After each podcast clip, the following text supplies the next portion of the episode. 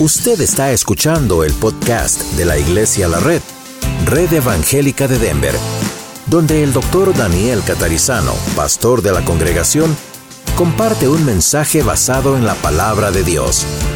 Ahora abra su corazón y permita que en los próximos minutos el Señor le hable y le bendiga.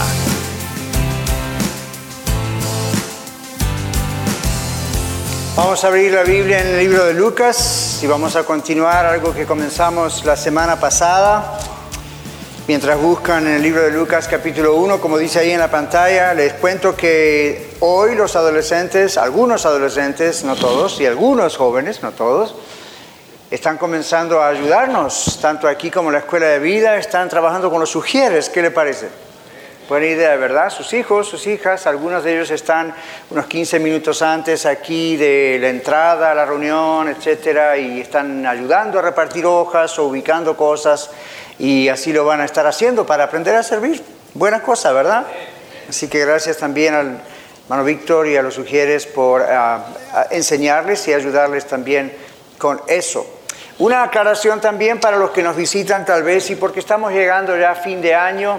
Ustedes ven que nosotros tenemos sobres allí cuando llega el momento de las ofrendas, diezmos, ponemos un sobre. La razón del sobre es un poco privacidad, pero también tiene que ver con la, el IRS, el IRS, ¿ok? La iglesia, la red está registrada en el gobierno, en el IRS como corresponde en realidad a toda la iglesia. Y tenemos un número como non-profit, como uh, organización sin fines de lucro y entonces todos los a mes de enero, a, entre final de enero, principios de febrero más o menos, usted recibe, igual que yo, una carta con un statement de todas las ofrendas y diezmos que hemos puesto durante el año. Y usted dice, bueno, pero pastor, esto es para el Señor. Claro que es para el Señor, pero el gobierno de Estados Unidos ha sido muy generoso desde que se organizó todo esto eh, del IRS y es generoso con las iglesias en el sentido de que ellos reconocen que en las iglesias hacemos lo que el gobierno no puede hacer, que es la vida espiritual, emocional, la ayuda a las familias. Entonces ellos dan esa especie de uh, break a todas las personas que son miembros de una iglesia, como usted y como yo, y entonces eso es deducible de sus impuestos. ¿ok? Cuando usted recibe esa carta, fin de enero a más tardar, usted puede deducir entonces todo lo que ha dado al Señor, dándolo aquí en la iglesia, lo puede deducir después de sus taxas. Entonces nosotros queremos ser claros, ¿verdad? Con el IRS, con los impuestos y estar seguros que todo está claro y cristalino. Amén. Quizá en las noticias de esta semana ustedes escucharon o vieron algunas cosas medias extrañas que surgen por aquí y por allá, ¿verdad? Con iglesias que a lo mejor abusan de todo eso, no sabemos toda la verdad, pero sabemos hasta cierto punto. Entonces quiero que sepa que usted está en una iglesia organizada, sana y no hay ese problema. Pero esa es la razón de los sobres. Usted puede hacerlo así suelto también, pero esa es su opción. Nosotros queremos decirle legalmente, tenemos la obligación de decirle también que para eso están esos sobres y que luego usted a fin de enero o principios de febrero más tardar, usted recibe un statement de todo lo que usted ha entregado al Señor. ¿okay? Aquí tenemos cuentas bancarias y todo, contadores, todo está clarito como el agua. ¿De acuerdo? Ahora, así que para que sepan eso, porque siempre los pastores tenemos que ir diciéndolo conforme va llegando fin de año. Ahora sí, ya que terminamos ese negocio, vamos a Lucas 1. Lamento haber interrumpido ese tiempo hermoso de adoración, pero tengo que decírselos. Muy bien, Lucas capítulo 1, esto leímos algo el otro día, vamos a mirarlo ahora. Al sexto mes, el ángel Gabriel fue enviado por Dios a una ciudad de Galilea llamada Nazaret, a una virgen desposada con un varón que se llamaba José, de la casa de David, y el nombre de la virgen era María. Y entrando el ángel en donde ella estaba, dijo, salve, muy favorecida, el Señor es contigo, bendita tú entre las mujeres. Mas ella, cuando le vio, se turbó por sus palabras y pensaba, ¿qué salutación, qué saludo sería esta? Entonces el ángel le dijo, María, no temas, porque has hallado gracia delante de Dios. Y ahora concebirás en tu vientre y darás a luz un hijo y llamarás su nombre Jesús. Este será grande y será llamado Hijo del Altísimo, y el Señor Dios le dará el trono de David su padre y reinará sobre la casa de Jacob para siempre y su reino no tendrá fin. Entonces María dijo al ángel, ¿cómo será esto? Pues no conozco varón. Respondiendo el ángel le dijo, el Espíritu Santo vendrá sobre ti y el poder del Altísimo te cubrirá con su sombra, por lo cual también el santo ser que nacerá será llamado Hijo de Dios. Y he aquí tu parienta Elizabeth, ella también ha concebido hijo en su vejez, y este es el sexto mes para ella, la que llamaban estéril, porque nada hay imposible para Dios. Entonces María dijo, he aquí la sierva del Señor, hágase conmigo conforme a tu palabra. Y el ángel se fue de su presencia. La semana pasada el Señor nos enseñó que debemos creer lo imposible, ¿recuerdan? Debemos creer lo imposible, para Él nada es imposible. La Biblia lo dice en la forma activa y pasiva, nada es imposible o todo es posible, lo mismo, nada imposible para Dios. Zacarías, veíamos el domingo pasado, era un hombre, un siervo de Dios, un sacerdote que sin duda amaba a Dios y servía a Dios, sin embargo, cuando este mismo ángel Gabriel, recuerdan, se aparece eh, a, Zacarías y le dice, ok, tú eres viejo, tu esposa es vieja, es más, es estéril, pero van a tener un hijo. Y se va a llamar Juan, le tienes que poner Juan, Dios quiere que le llames Juan. Es el que después conocimos como Juan el Bautista, el que precedió meses antes al Señor Jesús, preparando el camino. Eso estaba profetizado ya en el Antiguo Testamento. Y la reacción de Zacarías, como vimos el otro día, fue una reacción no de lo mejor y le causó perder su habla. Recuerdan, quedó mudo. El ángel dijo, porque no has creído, no vas a poder hablar. Y luego estudiamos la semana pasada y está en el capítulo allí de Lucas donde finalmente ah, Dios vuelve a darle el habla a Zacarías cuando Zacarías en una tablilla escribe el nombre del baby es Juan no Zacarías Junior, como sería para ellos en aquella época. Zacarías, ¿verdad? Tendría que llamarse igual que el papá. Y, dijo, no, yo voy a obedecer lo que Dios dijo a través de ese siervo, ese ángel, se llama Juan. Y en el momento que lo escribió, está haciendo una confesión pública de algo. Y en ese caso, su confesión pública de Zacarías fue escrita porque no podía hablar. Pero el milagro que ocurrió fue que cuando él dijo su nombre es Juan, la Biblia dice sus labios fueron abiertos, su lengua fue restaurada y entonces cuando confesó públicamente, en ese caso por escrito, la voluntad de Dios y el propósito de Dios, fue sanado. Confesar es estar de acuerdo con lo que Dios dice. Yo sé que a veces nosotros tenemos otras ideas de confesar. Es como si usted dice, bueno, voy al pastor y le voy a confesar que hice esto y lo otro y que a ver que me puede ayudar, o vamos, me da consejo, ora por mí. En otros lugares confesión tiene otras connotaciones. En la Biblia, que es lo que único que importa, confesar viene una palabra griega que significa estar de acuerdo no estar de acuerdo como yo y usted, usted y yo podemos estar de acuerdo. Si digamos, bueno, ¿qué les parece si después de ah, la reunión hacemos tal cosa? Y usted dice, oh sí, pastor, estoy de acuerdo. Esa no es la idea del estar de acuerdo. Aquí esto es mucho más profundo. Cuando uno dice estoy de acuerdo, no tiene esa palabra, esa idea o connotación tan simple como nos pusimos de acuerdo en algo. ¿Saben por qué? Porque usted y yo con Dios no podemos ponernos de acuerdo en ese aspecto. Él es el que manda, nosotros somos sus esclavos. Pero la idea de estar de acuerdo, la idea de confesar, es simplemente repetir y hacer lo que es la voluntad de Dios. ¿Sí? Por ejemplo, cuando la Biblia dice que si confesares con tu boca que Jesucristo es el Señor y creyeres en tu corazón que el Señor le levantó de los muertos, serás salvo. Porque con el corazón se cree para justicia, más con la boca, para Zacarías fue por escrito, se confiesa para salvación. Entonces, ¿cuál es la idea de confesar? Ahí es donde yo le digo, Señor, Dios, tú me dices que soy pecador. Es cierto. Entonces, cuando yo digo, es cierto, lo que estoy diciendo simplemente es, Dios tiene razón. En vez de poner excusa o mira qué bueno que soy, no, Dios tiene razón. Entonces eso es indispensable para la salvación de una persona. Nunca se logra la salvación si primero no hay confesión de pecados, no hay confesión de que soy pecador y necesito al Salvador. Ah, pues varios de ustedes van a ingresar a iglesia de la red dentro de poco, otros ya ingresamos hace mucho, más o menos. Y a veces en los testimonios que les pedimos escribir en la clase para nuevos, o cuando hablamos con usted y le preguntamos, ¿Cuándo conoció a Cristo? ¿Cómo lo conoció? Muchas veces lo que contamos en un testimonio es cosas como, bueno, yo tenía problemas con mi pareja, mi matrimonio, y alguien me invitó a la iglesia y empezamos a orar, me entregué a Dios, Dios me empezó a ayudar. Otros dicen, bueno, yo estaba muy enferma o muy enfermo y alguien me dijo, venga a la iglesia, los amigos de oración, el pastor, otros van a orar por usted y oré y Dios me sanó. You otros dicen, bueno, yo estaba confundida o confundido con esta religión a la otra y empecé a venir a la iglesia y Dios me empezó a hablar porque acá se habla la palabra de Dios. Todo lo que dije está bien, es parte de nuestro testimonio, ¿verdad? Sin embargo, no es totalmente nuestro testimonio. ¿Sabe lo que realmente es la parte fuerte del testimonio, la parte que transforma el testimonio?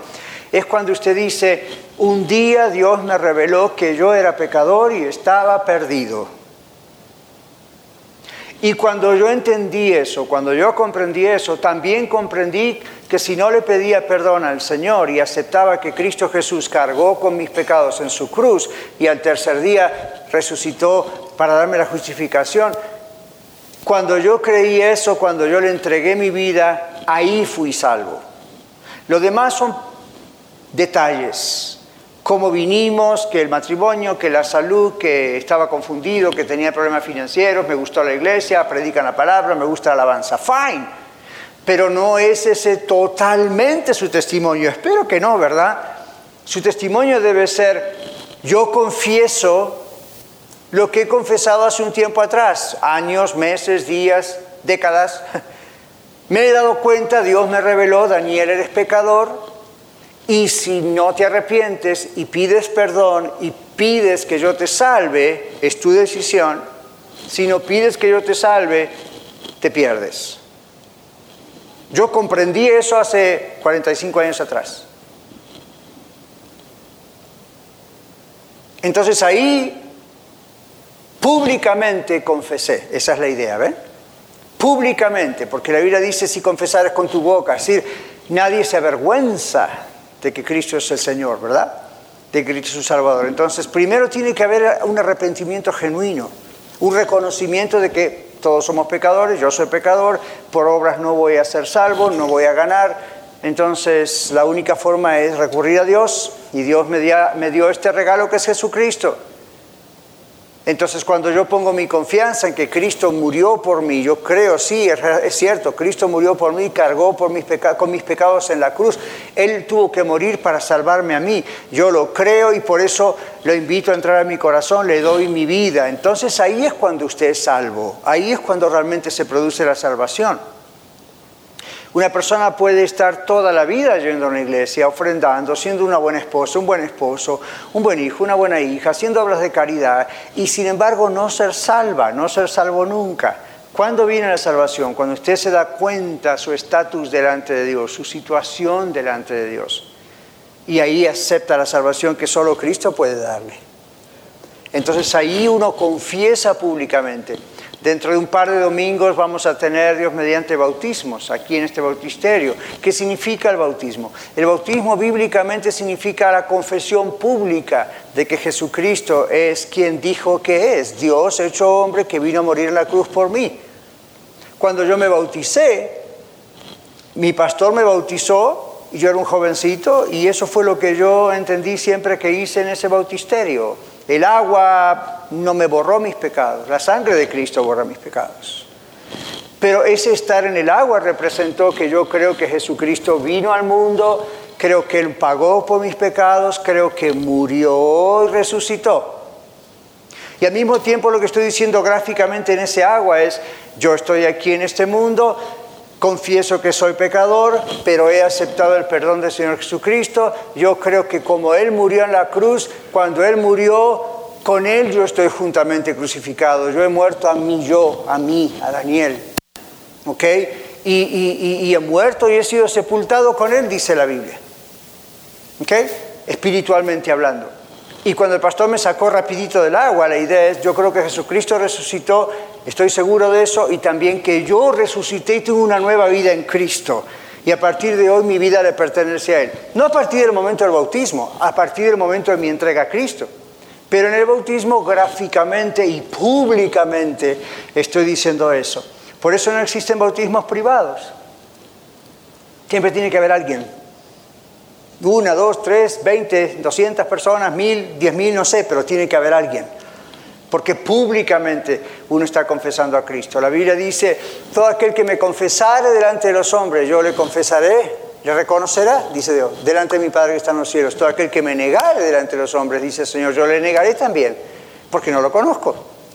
Si usted niega a Cristo hoy, el Señor no le conoce usted. A mí le conoce porque Él le creó, pero no hay una relación personal con usted de padre a hijo, de hijo a padre, o madre, de, hija a, hijo, a padre, perdón. Entonces, pues ok, no podemos decir por qué Dios no me va a reconocer, pues porque usted no le reconoció. Ahora, volviendo a nuestro texto aquí, todo eso para, como tenemos muchas personas nuevas, para aclarar qué significa confesar. Confesar significa, en primer lugar, confesar quién es Dios, quién soy yo, qué hizo Cristo y por qué me salvó. Al mismo tiempo, confesar aquí como Zacarías confesó por escrito, es estar diciendo, la voluntad de Dios es que mi hijo se llame Juan. Y yo solamente voy a hacer lo que Dios dice que debo hacer. Cuando hacemos eso, mis hermanos y hermanas, somos libres, somos sanos Dios nos puede usar. Pero hoy vamos a hablar un poco más de María. En el relato bíblico vemos a María en medio de una situación muy parecida a la de Zacarías. Otra vez el ángel Gabriel viene, le anuncia a María lo que usted y yo leímos. María era virgen, María estaba comprometida, desposada, dice la versión Reina Valera, está bien, con José. Es decir, tenían un compromiso formal, hoy diríamos ya tenían los anillos, tenían un compromiso formal y simplemente no, no habían tenido sexo. No vivían juntos ni nada porque, pues por supuesto, eso no está bien delante de Dios. Pero ya estaban comprometidos, tal vez tendría una fecha de casamiento. En las costumbres de Israel, usualmente una novia y un novio se desposaban, es decir, es como que se casaban por el civil, diríamos, ¿verdad? Como que se casaban por el juez. Y luego pasaba casi siempre como un año, nueve, diez meses, doce, un año hasta que se efectuaba realmente el matrimonio. Hoy en día no es así, pero antes era así en, el pueblo judío. Se comprometían, hacían todo el papeleo, ya estaban casados, pero no se había consumado el matrimonio, comprendemos, ¿verdad? Entonces, en esa época donde ya María estaba comprometida seriamente con José, donde ya era, ok, esta es la esposa de José, nadie la mire, nadie la toque, nadie la pretenda y tampoco a José. En ese tiempo donde las familias se estaban poniendo de acuerdo, los padres de María, los padres de José, estaban haciendo los típicos acuerdos de una familia judía. Hoy en día no es tan así, pero el pueblo judío era así. Ellos hacían acuerdos, inclusive dinero iba para acá, para allá y preparaban todo ese año. En esa época histórica de la vida de María y José es cuando el ángel la visita. Y es cuando María hace esta pregunta, bueno, Ángel Gabriel, you know, no sé si tú sabías, pero yo soy virgen. Y tú me dices que voy a quedar embarazada. ¿Cómo está esto? Ahora, supuestamente María debería conocer la idea, porque en las profecías del Antiguo Testamento, que María tiene que haber leído, decía, la Virgen concebirá y dará a luz un hijo. Era una señal, lo que vieron en el videoclip. Esto era una profecía cientos de años antes de la existencia de María y de José. Entonces es muy probable que estaba esto en la cabeza. El domingo decíamos quizá, especulando, muchos papás y mamás estarían pensando, cuando tenían una hija, ¿verdad? Cuando nació una niña, estarían pensando, wow, ¿será ella la escogida por Dios? Es un buen deseo, ¿verdad? Porque si conocían la profecía, sabían que en cualquier momento eso podía ocurrir. Hacía 400 años que no había profeta en Israel. 400 años son 400 años. Es mucho tiempo. Y de pronto aparece Juan el Bautista anunciando que llegaba el tiempo del Mesías. Y luego el ángel visita a Zacarías, por supuesto, antes de que naciese Juan el Bautista, y el ángel visita a María. Ahora, ¿qué aprendemos de María en este caso? La voluntad de Dios y la palabra de Dios van siempre juntas. ¿Sí? Hoy usted está escuchando la palabra de Dios, yo soy solamente un instrumento y Dios está transmitiendo su palabra vía la lectura y vía mi voz. Cada cosa que Dios me dice a mí y a usted hoy son cosas que vienen de la voluntad de Dios. La voluntad de Dios y la palabra de Dios están siempre pegadas. ¿Sí? Es una manera de detectar cuando una palabra que se enseña o se predica no es de Dios. Si no viene de la palabra de Dios, tampoco es la voluntad de Dios eso que le están diciendo a usted que haga o no haga. Así que aún si viene cualquier persona y dice yo tuve un sueño, tengo una profecía, bla, bla, ok, fine, pero siempre vamos a la palabra de Dios, amén. Y si lo que esa persona nos dice no tiene que ver con la palabra de Dios, no importa qué título tenga, dónde esté sentada o sentado, qué categoría, jerarquía religiosa tenga, si no está en la palabra de Dios, nunca sienta la obligación de obedecerlo. O. ¿Por qué? Porque la palabra de Dios y la voluntad de Dios siempre van pegadas. María, con ser una adolescente, como muchas de las que están ahora en las clases, comprendió esto. Y por eso dijo, bueno, hágase conmigo de acuerdo a la voluntad de Dios. No a la voluntad del ángel Gabriel, a la voluntad de Dios. Gabriel era un mensajero nada más. En María vemos a un ser humano que aprendió que Dios hace las cosas conforme a lo que Él decide, lo que Dios decide siempre conforme a los planes de Dios y someternos a Él para que Él nos use como quiera, nos da el privilegio de participar en su obra dentro de la historia de la humanidad. ¿Qué se le dijo a María? ¿Qué le dijo Elizabeth en el famoso Magnificat? ¿Recuerdan? Llega un momento en que, capítulos más adelante, María visita a Elizabeth, Elizabeth ya está ahí, ¿verdad? Grandota y Elizabeth no sabe qué está pasando y cuando la ve dice que el bebé saltó dentro del vientre de Elizabeth. ¿Cuántos recuerdan esa historia? Dice, saltó dentro del vientre de Elizabeth, quedó lleno del Espíritu Santo y yo les expliqué el otro día, no es como hoy nosotros pensamos en quedó lleno del Espíritu Santo, era un baby que milagrosamente reconoció la presencia del Mesías dentro de María. El baby no reconoció María, reconoció la presencia del Mesías a través del Espíritu Santo. El Espíritu Santo hizo un milagro en ambos casos. En el caso de Zacarías, unión sexual con su esposa. En el caso de María y José, directamente el Espíritu Santo haciendo sombra en María y María no preguntando cómo va a ser, ni detalles, simplemente, ok, hágase conmigo de acuerdo a tu voluntad. Ok, el baby está allí. Cuando llega ese encuentro y María llega a la casa, Elizabeth inmediatamente da una especie de cántico de poesía llena del Espíritu Santo. Usted sabe que cuando Dios nos llena de su espíritu, y cuidado con eso, que no siempre es una cuestión así tan... La Biblia habla del Espíritu Santo llenándonos como tomando control de nuestra vida todos los días.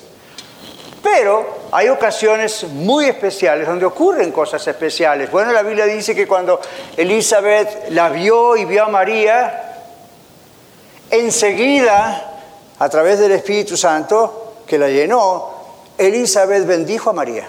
Salve muy favorecida, salve, un saludo bendecido, igual que el ángel, ¿verdad? ¿Y qué le dijo? Bendita tú entre todas las mujeres. Eso nunca en el idioma original pone a María en un pedestal. Simplemente reconoce lo que acabamos de decir.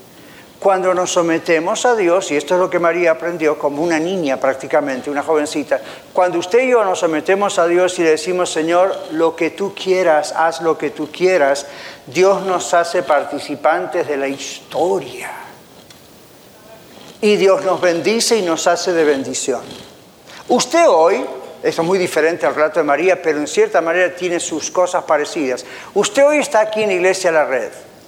¿Okay? Es 9 de diciembre del año 2018. Para usted y para mí es tal vez un día más, ¿verdad? Nos levantamos, dijimos vamos a la casa del Señor, ahí estamos con mi familia en Cristo, y bueno, como otros domingos. Nunca lo tome así. ¿Sabe por qué? Porque para Dios esto no es un día más. Para Dios esto no es simplemente 9 de diciembre del año 2018. Dios está escribiendo la historia. Esto es parte de la historia. Y cualquier cosa en que Dios le use a usted hoy, mañana, pasado, si el Señor le da vida o Él no viene antes, usted está siendo parte de la historia. Entonces es mejor decirle al Señor como María, he aquí el siervo del Señor, la sierva del Señor, haz conmigo conforme a tu voluntad. Y de pronto Dios lo lleva a hablarle a alguien de Cristo. La persona acepta a Cristo. ¿Usted sabía que usted es participante de esa historia, de esa persona? ¿Usted sabía que de pronto alguien le, dije, le dice, puede orar por mí, me siento enfermo, y usted ora y Dios obra? Usted es un canal nada más. A través de usted Usted es parte de la historia de esa persona. Usted puede llegar a decir algo en público, en privado, que finalmente es parte de la historia. No sé si va a quedar en los libros de historia, pero por ejemplo, siempre en los libros, en los anales históricos de Denver, Colorado, hace tres años que ya se sabe que existe una iglesia llamada Iglesia de la Red. Como dije antes, estamos registrados, como se debe hacer, como una organización eclesiástica.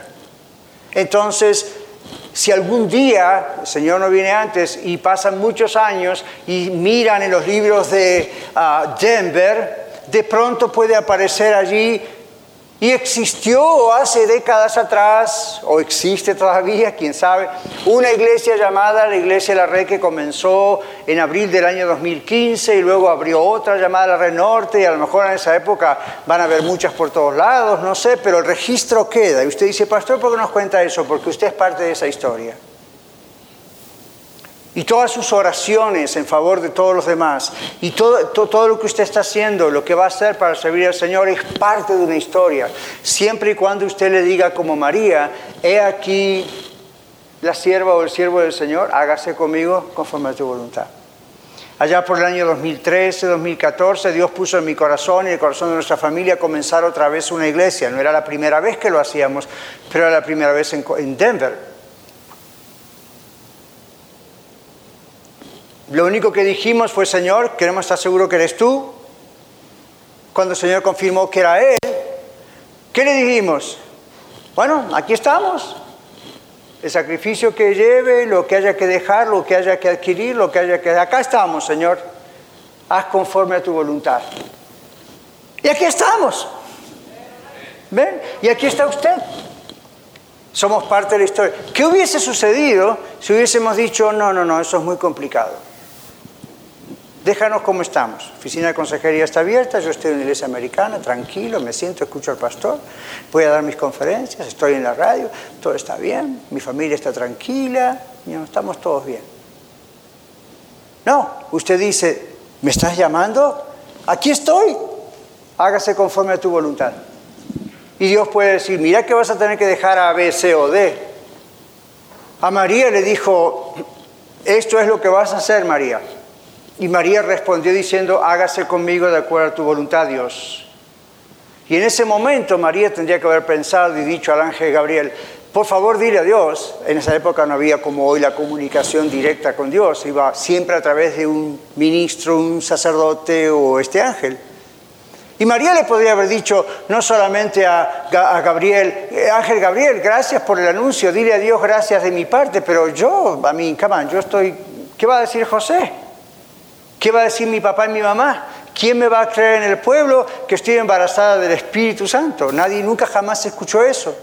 Yo sé que las profecías lo dicen, pero todo el mundo va a dudar y va a decir, sí, claro, tú dices que eres tú. A mí, acaban, Gabriel. ¿Verdad que cualquiera de nosotros podría haber dicho eso? Cualquiera quizá podría haber dicho, no me metas en semejante problema. Mira que la ley judía dice que me pueden apedrear. ¿Leíste alguna vez el Antiguo Testamento? Mira que me pueden apedrear. Mira que va a haber un problema con José. Pobre José, le arruino la vida a José. ¿Y si José no me cree? ¿Y si me deja, yo lo amo? María no dijo nada de eso. ¿Por qué María no dijo nada de eso? ¿Porque era un ser especial, angelical, bajado del cielo? No, era un ser humano igual que usted y yo, que amaba a Dios. Esta es la clave. y que dijo, ok, si Dios lo dice, aquí está la sierva del Señor, que se haga conmigo conforme a tu voluntad, oh Dios. María, pero tú sabes que se está jugando la cabeza, que se haga conmigo conforme a tu voluntad. María, pero es posible que no comprendas que tu padre y tu madre te pueden desechar porque ¿qué van a decir las vecinas? Que se haga conmigo, Señor, conforme a tu voluntad. Pero María, ¿y qué va a pasar después? Señor, que se haga conmigo conforme a tu voluntad. Es la mejor respuesta que uno puede decirle a alguien, especialmente a Dios. Que se haga conforme a tu voluntad. Conforme a la palabra de Dios, Dios decidió salvar al mundo. En el Salmo 33, 6 dice, por la palabra de Dios, de Jehová el Señor, fueron hechos los cielos y todo el ejército de ellos por el aliento de su boca. Usted que está escuchándome hoy, usted sabe que fue la voluntad de Dios que usted naciese. Y usted tal vez dice, bueno, pastor, usted conoce mi historia, usted no conoce mi historia, ¿verdad? Yo soy el fruto de alguien que violó a mi mamá, o mi papá no estaba por allí, o realmente no me esperaban, y todas las historias que conocemos. Yo le digo esto, si Dios no hubiese querido que usted naciese, usted no estaría acá. Yo no estaría acá. Usted no es casualidad, usted no es simplemente el bueno, el fruto de un error. Dios permitió que usted esté aquí todo lo que el mundo ha creado, Dios por su palabra ordenó que eso fuese así. A Jeremías el profeta, Dios le dice, antes que te conociese, antes que te formase yo, Dios, en el vientre de tu madre, ya te conocí. Dios sabe. Entonces, usted no está en este mundo por casualidad. Usted no está acá como un perrito, un gatito, un lagartijo pueden estar aquí nada más por la relación sexual de sus padres animales. Usted está acá porque Dios permitió que usted esté acá. Yo estoy acá porque Dios permitió que yo estuviese acá. Ni bien nací yo me iba a morir, pasé tres meses en un hospital. Pregúntele a él, sabe la historia, o a Daniel. Ahí estuve y ya los médicos dijeron, se muere, se muere, se muere, y aquí estoy. Cuando Dios tiene un propósito y Dios dice, no, yo lo traje con un propósito, aquí estamos. Usted y yo estamos con un propósito. ¿Cuál es ese propósito? En primer lugar, según la Biblia, que seamos para alabanza de la gloria de Dios. Eso significa que nos relacionemos con Él. ¿Se imagina qué triste? Dios, Dios permitió que usted naciese. Dios permitió que usted naciese de su mamá y su papá y después usted se va a perder por rechazarle al mismo Dios que lo trajo al mundo. Hasta es ridículo, ¿verdad? Pero la perversidad y el orgullo humano llegan a tal punto que uno puede llegar a rechazar a Dios y millones de personas lo rechazan, lamentablemente. Cuando Dios en realidad los ha creado para Él. Ahora, conforme a la palabra de Dios, además de que Dios creó todo, y a usted también y a mí también, conforme a la palabra de Dios, Dios mismo se preparó un cuerpo. Lo que estamos celebrando en la Navidad, en esta época, yo sé, quizá no fue en esta época, who cares? Estamos celebrando lo que sucedió, no la fecha. ¿Ok? Esta no me la voy a perder. Algunos dicen, 25 de diciembre la fiesta del sol y bla, bla, bla. Ok, fine. ¿Cuántos de ustedes están celebrando al sol? Nadie. Entonces, chido. Simplemente recuerde que estamos celebrando el nacimiento de Cristo. Pero no fue en diciembre. Pero fue o no fue fue, well. Entonces vamos a celebrar lo que fue, no exactamente cuándo fue. ¿Usted sabe qué día Dios creó el mundo? No, tampoco existían los días cuando Dios creó el mundo. Entonces, you know, cuando llega su cumpleaños, no estamos celebrando la fecha de cumpleaños, estamos celebrándole a usted su vida, su existencia. Estamos dando gracias a Dios porque usted nació y le celebramos un cumpleaños y le hacemos un pastel o lo que sea. Entonces, ¿usted qué va a decir? No, yo no quiero porque eso es idolatría, que, que celebren el día tal de septiembre que yo nací. No es la fecha lo que celebramos. Por ejemplo, yo nací un 27 de septiembre. Si voy al calendario de aquel año, ese día 27 de septiembre ocurrieron muchas cosas aparte de mi nacimiento. Millones de bebés en todo el mundo nacieron ese día. Y ocurrieron cosas muy buenas y ocurrieron cosas muy malas ese día. Ese mismo día, seguro que había algunos brujos haciendo hechicera, hechicería por aquí y por allá. Entonces, ¿yo qué voy a decir? No voy a celebrar más mi cumpleaños porque ese día había brujos haciendo hechicería en algún parte del mundo. Pues si no estamos celebrando esa fecha, estamos celebrando que yo nací. ¿Ok? Y usted también. No es el 25 de diciembre. ¿A quién le importa? Lo que nos importa es que el Señor nació. Y estamos celebrando que el Señor nació. Usted ve este templo que nuestros hermanos americanos adornaron con guirnaldas y luces y quizá usted entró y le produjo un impacto espiritual. Diciendo, antes de irme voy a reprender todas estas luces y porque esto viene de quién sabe qué fiesta pagana. Olvídese, por favor. Usted vino aquí para adorar a Dios. Nosotros como cristianos miramos esto diciendo, Jesús es la luz del mundo. Si le molesta, cierre los ojos, míreme a mí.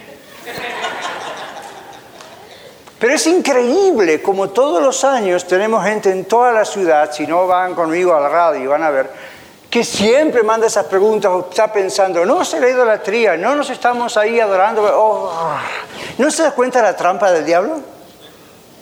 ¿No se da cuenta cómo le quiere? ¿Usted quiere ser más espiritual y el diablo logra desenfocarle a usted de Cristo? ¿Ve? Entonces no estamos adorando esos adornos. Yo me alegro en el Señor que la ciudad se viste de luces, aunque muchos de ellos ni saben por qué ponen luces. Who cares? Lo importante es que eso me da la oportunidad para decir, vecino, ¿usted sabe que la luz esa representa la luz del mundo? En vez de decirle, esas luces las inventaron los druidas en el... ¿A quién importa? El asunto es que el Señor Jesucristo nació. ¿Ok? Así que iglesia la red, olvídese del legalismo. El Señor se preparó un cuerpo humano. No fue el 25 de diciembre, no me importa. Obviamente no está en la Biblia porque no es importante saber la fecha. ¿Se dio cuenta? ¿Se imagina lo que hubiese sido si estaba la fecha exacta? ya hubiésemos tenido un obelisco en alguna parte del mundo con la fecha. Así somos los seres humanos. Entonces, en Hebreos 10, del 1 al 10, es un poco largo, pero dice, porque la ley teniendo la sombra de los bienes venideros, no la imagen misma de las cosas, nunca puede, por los mismos sacrificios que se ofrecen continuamente cada año, hacer perfectos a los que se acercan. ¿Qué está diciendo la Biblia? En el Antiguo Testamento siempre había sacerdotes y sumos sacerdotes. Los sacerdotes mataban un animalito, venían, ofrecían el sacrificio delante de Dios para perdón de sus pecados.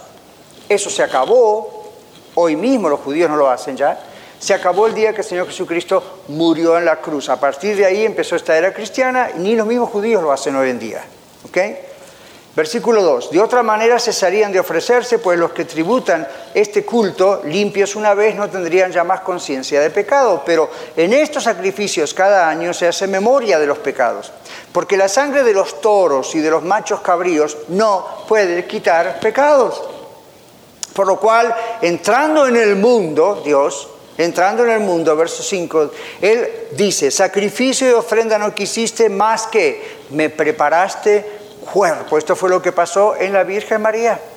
Cuando el ángel le dijo, el Espíritu Santo, Dios, vendrá sobre ti, el Espíritu Santo te hará sombra y el santo ser que nacerá. Y esa expresión te hará sombra es una expresión. Fíjese que no hay detalles técnicos de qué ocurrió, cómo ocurrió. Es un milagro. Dios simplemente dijo, mi hijo va a nacer en el vientre de esta mujer y es todo lo que se necesita. Nada imposible para Dios. Entonces aquí dice, me preparaste cuerpo. Holocaustos, es decir, ofrendas y expiaciones por el pecado no te agradaron. Entonces dije aquí que vengo, oh Dios, para hacer tu voluntad, como en el rollo del libro está escrito de mí, la profecía. Observen el diálogo entre Jesús y el Padre. Los dos se llaman Dios, uno al otro. Ese es el tema de la Trinidad. Hoy no vamos a tratar de explicarlo, nunca vamos a tratar de explicarlo, pero hoy tampoco vamos a tratar de indagar en eso. Verso 7. Entonces dije, aquí vengo Dios para hacer tu voluntad, como en el rollo del libro está escrito de mí, diciendo primero sacrificio, ofrenda y holocaustos y expiaciones por el pecado no quisiste, ni te agradaron, las cuales cosas se ofrecen según la ley, la ley de Dios en ese tiempo. Verso 9, y diciendo luego, he aquí que vengo, oh Dios, ¿para qué? Para hacer tu voluntad. Quítalo primero, todo aquello de la ley, para establecer esto último, la gracia. Cristo vino a morir por usted y por mí. Verso 10, en esta voluntad somos santificados, apartados para Dios, salvados, mediante la ofrenda del cuerpo de Jesucristo, hecho una vez para siempre. ¿Qué está diciendo el Señor? En el Antiguo Testamento se ofrecían corderos, tenían que estar sin mancha, etc. Ahora Jesucristo es el Cordero de Dios que quita el pecado del mundo. Y esto no es una cosa todas las veces, una vez para siempre. ¿Okay? Entonces María no sabía todos estos detalles, posiblemente, pero sí dijo, Señor, aquí está tu sierva. Hoy usted y yo, yo primero, no sé muchos detalles de lo que Dios tiene preparado para mi vida, su vida, la iglesia, el pueblo, la ciudad. Lo único que sé es que Dios está en control. Y si Dios me dice, go y haz esto, simplemente mi respuesta tiene que decir, aquí está tu siervo, hágase conforme a tu voluntad. Cuando usted y yo tenemos dudas de ir o de hacer o obedecer a Dios, lo que estamos diciéndole sin querer a Dios es, no te confío del todo creo en ti, creo que me salvaste, pero no estoy muy seguro de qué me puede pasar, de si me vas a proteger o no, o si va a venir persecución o no, o qué va a ocurrir. En cambio, cuando decimos, aquí estoy, como dijo María, hágase conmigo de acuerdo a tu voluntad, estamos mostrando 100% de confianza en Dios. Haz lo que quieras, hazlo como quieras, hazlo cuando quieras. ¿Amén? Y ese es realmente el núcleo del mensaje de hoy. Conforme a la palabra de Dios debemos ser salvos. La Biblia en Romanos 3 dice que no tiene ventaja el judío y el gentil. No vamos a leerlo todo, yo lo tengo aquí, Romanos 3, 1 al 10. Pablo escribiendo a los romanos dice, y a nosotros hoy, ¿qué ventaja tiene el judío por ser judío? En realidad ninguna. Tiene la ventaja de haber sido elegido como pueblo para de ahí traer al Mesías, el Señor, pero todos somos pecadores. Clarito dice la Biblia, como está escrito, dice el versículo 10 de tres Romanos, no hay justo ni aún uno. Usted dice, ¿por qué Dios tuvo que mandar a Jesucristo, su único hijo, para morir por mí? Porque no hay justo ni aún uno. Interesante, ¿no? Dios llama a Moisés con grandes palabras, a Job le dice un nombre perfecto, a Abraham lo ensalza, sin embargo ninguno de ellos pudo ser el sacrificio para cargar con nuestros pecados porque ninguno de ellos es justo, completamente justo, puro, santo, que es la única ofrenda que Dios puede recibir. Por eso Él mismo se preparó cuerpo. El mismo que creó su cuerpo y el mío tuvo poder para Él mismo crearse un cuerpo, igual que usted y yo, sin la intervención de José. Y usted dice, wow, eso parece imposible. Exacto, nada imposible para Dios. Pero Él lo vino a hacer porque le ama a usted y porque me ama a mí. Nunca se preguntó por qué Dios hizo ese sacrificio. ¿No era mejor quedarse tranquilo en el cielo? Ya había despachado hacia afuera a Satanás y a sus demonios. ¿Por qué no la pasaba mejor? Ángeles, arcángeles, serafines, toda criatura celestial, alabándole, adorándole. Creó al mundo, le fallamos desde Aníbal hasta usted y yo. Y así como lo creó, lo podría haber destruido. Es más, Así como lo creó, lo podría haber destruido, piensan algunos, al punto de aniquilar todo y olvidarse de todo y, ya está.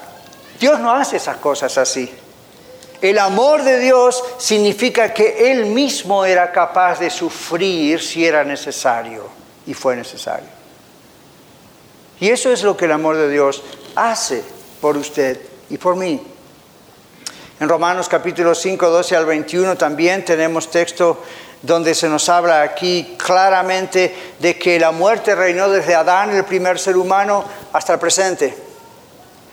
Jesucristo es llamado en el libro de Romanos el postrer Adán, el Adán que representa la nueva humanidad en este aspecto, la humanidad salvada. El anterior Adán, Adán de que vino en el jardín de Edén, que Dios lo formó.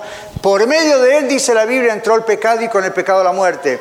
Por medio del postrer Adán, que es Cristo, les estoy resumiendo el libro de Romanos, esa parte de Romanos, dice, por medio del postrer Adán, que es Jesucristo, reinó la vida y la vida eterna. Entonces, esto es designio de Dios, ¿lo capta? Esto es algo que Dios dijo, esto se va a hacer así para salvar a la humanidad. Otros textos como Lucas, Juan, Primera Juan dicen, Dios vino a restituir lo que Adán rompió, vino a buscar y a salvar lo que se había perdido, dice Lucas 19:10, vino a destruir las obras del diablo, dice Primera Juan 3:8, Primera Juan 5:11 dice, 11 dice, vino a darnos vida y vida eterna. Y en Juan 10:10 10 dice que el ladrón vino para hurtar, matar y destruir, pero Jesucristo vino para que tengamos vida y vida en abundancia. Esos malos pensamientos que usted y yo a veces tenemos, esas intenciones, ese atento contra nosotros mismos, eso no viene nunca de Dios, eso siempre viene de Satanás. La Biblia dice, el ladrón viene para hurtar, matar y destruir su vida, su familia, su matrimonio, su ciudad, su pueblo.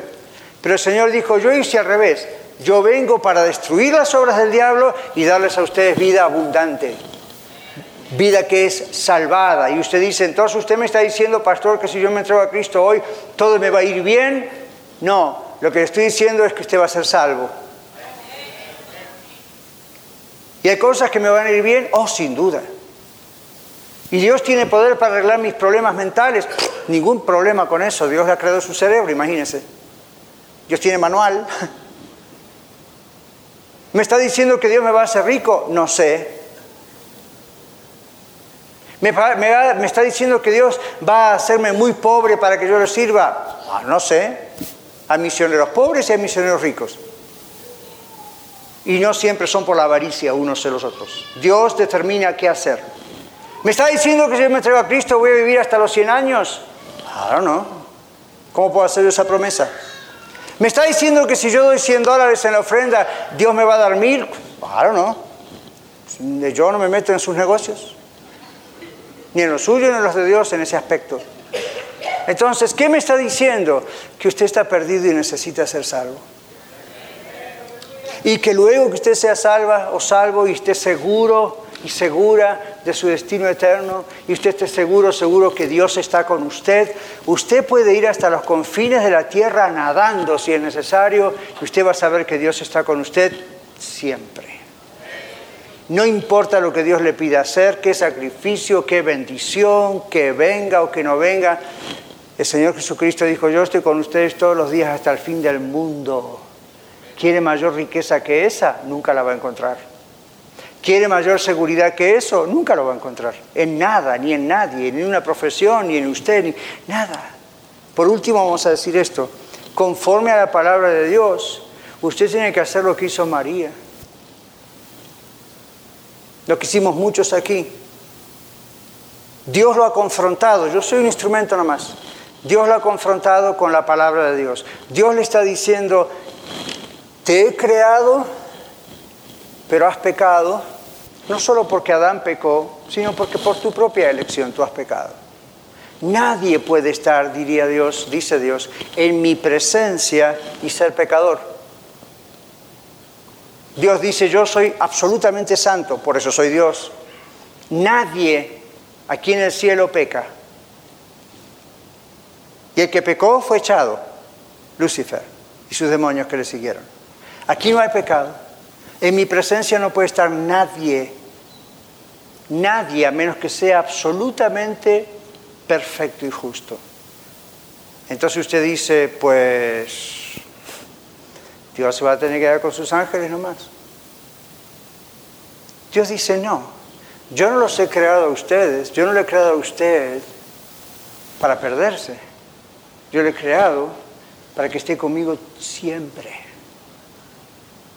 Este pasar por la tierra es un pasar nada más, donde yo le voy a ayudar, le voy a bendecir, pero esto no es el fin de la historia.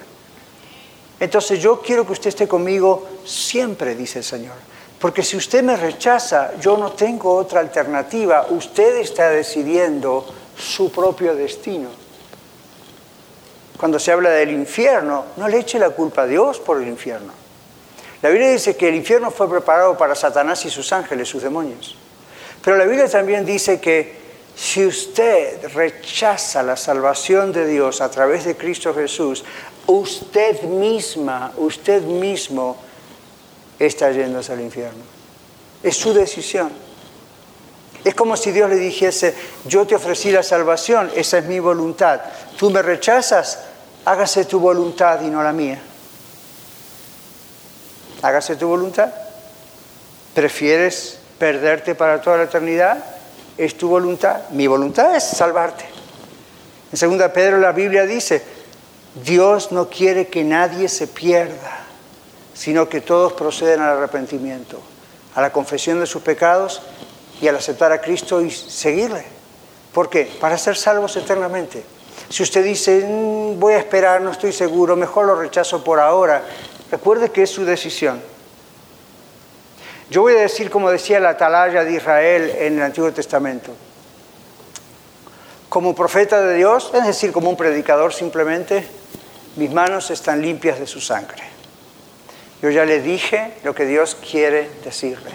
Como alguien me dijo a mí lo que Dios quiso decirme. Yo lo único que hice fue reconocer mi pecado, entregar mi vida a Jesucristo.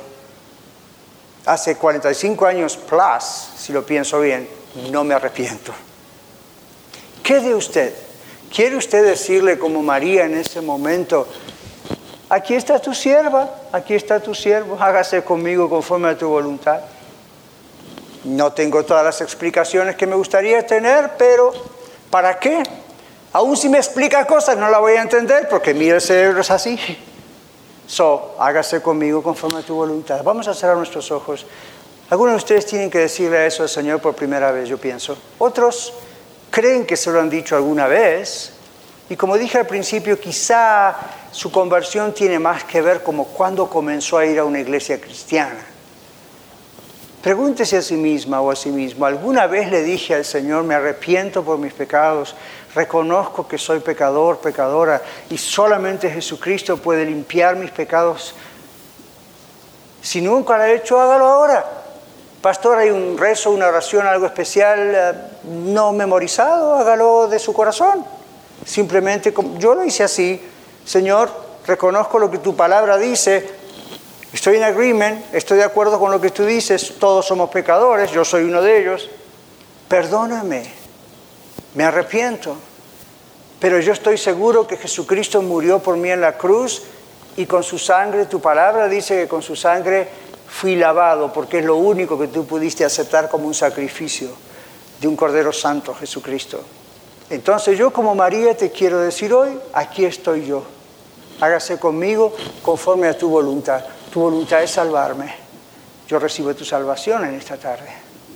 Sálvame, entra en mi corazón, hazme saber que has entrado, trae paz a mi vida, empieza a demostrarme que soy una nueva persona y yo te voy a seguir. No estoy pensando en una religión, estoy pensando en una relación contigo, Señor. Si usted ya lo ha hecho, usted dice, sí, pastor, yo sé que he entregado mi vida a Cristo. Tal vez el llamado para usted es diferente hoy. ¿A qué le está llamando el Señor? Tal vez Dios le está diciendo, bueno, hijo, hija, yo quiero usarte para algunas cosas que te diré quizá en el futuro, dirá Dios. O a lo mejor se lo dice de golpear, ¿no? Una vez Dios me llamó a mí al ministerio y yo tenía otros planes, tenía otra idea de ir a otros estudios, etc. Y Dios me dijo, Daniel, yo quiero apartarte para mi servicio. Y yo pensé, wow, ok, me, really? Y yo tenía otras ideas, otros planes, otras carreras. Y en ese momento dije, Señor, si tú me llamas, yo no te puedo decir que no. Y aquí estoy. Para que Dios le pueda estar llamando, I don't know. Pero dígale al Señor, para lo que quieras usarme, aquí estoy. Haga como María, hace conmigo conforme a tu voluntad. Padre, aquí está tu palabra declarada, expuesta Solamente tú puedes transformar corazones. Yo solo puedo comunicar tu palabra. Ruego en el nombre de Jesús que tú obres salvando y amando no solo a los que están aquí en este templo hoy, pero a los que están escuchando en el podcast. Te damos gracias, Señor, porque tú tienes tanta paciencia y misericordia con nosotros. Tú nos, nos has dado hasta el día de hoy. No sabemos mañana, pero hoy comprendemos que como María debemos decirte, aquí estoy. Hágase conmigo conforme a tu voluntad. Tu voluntad es salvarme. Yo estoy de acuerdo contigo, yo quiero ser salvo, salva. Aquí estoy, Señor. Recibo a Jesucristo, me entrego a ti, Señor. Perdóname, sálvame, límpiame.